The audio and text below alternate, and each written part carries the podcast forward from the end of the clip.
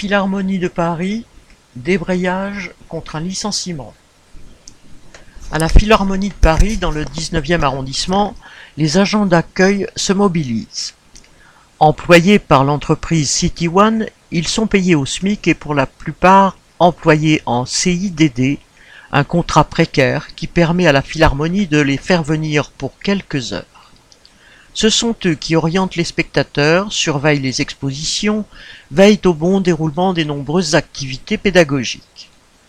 La colère a été déclenchée par le licenciement abusif d'un salarié et le constat de nombreuses irrégularités sur les fiches de paye.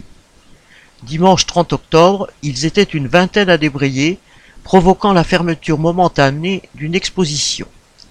Les grévistes réclament l'augmentation de leur panier repas, une majoration complète des dimanches et jours fériés, la réintégration du collègue abusivement licencié, le paiement des heures supplémentaires, une plage horaire de travail de 4 heures consécutives minimum, le paiement du pass Navigo et le remboursement intégral du taxi quand leur mission se termine après minuit.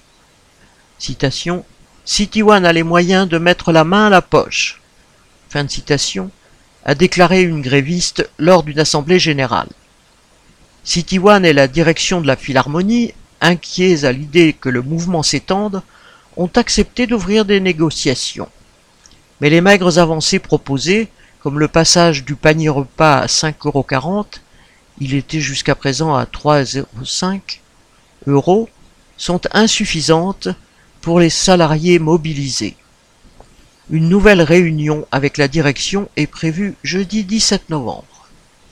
Correspondant Hello.